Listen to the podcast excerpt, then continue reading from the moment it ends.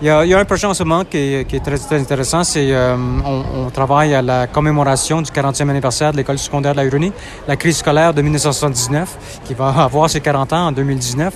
Alors, la clé de la baie en Huronie, le, centre culturel, euh, est en train d'organiser une exposition permanente pour, pour ça. Alors moi-même et Micheline Marchand, qui est ma conjointe et également auteur et, et qui était élève à l'école secondaire de la Huronie, on travaille à ce projet-là pour, pour essayer de, de, mettre ensemble les éléments de l'exposition. Alors ça, ça aussi, c'est un projet assez intéressant et fascinant.